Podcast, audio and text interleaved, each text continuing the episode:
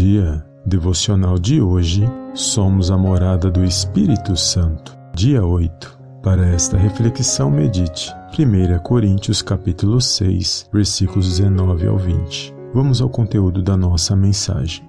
Uma vez que pertencemos a Cristo, não devemos usar da liberdade para dar ocasião à carne. Isso significa não voltar às velhas práticas mundanas. Na caminhada com Cristo, o processo de libertação das práticas do pecado acontece dia a dia. Quanto mais conhecemos e absorvemos a palavra de Deus, esse processo nos torna cada vez mais uma nova criatura em Cristo Jesus. Contudo, cuidado com os ensinos que, em vez de te aproximarem de Deus, te afastam cada vez mais. Um ensino correto te leva por um caminho certo. Da mesma maneira, o oposto também acontece.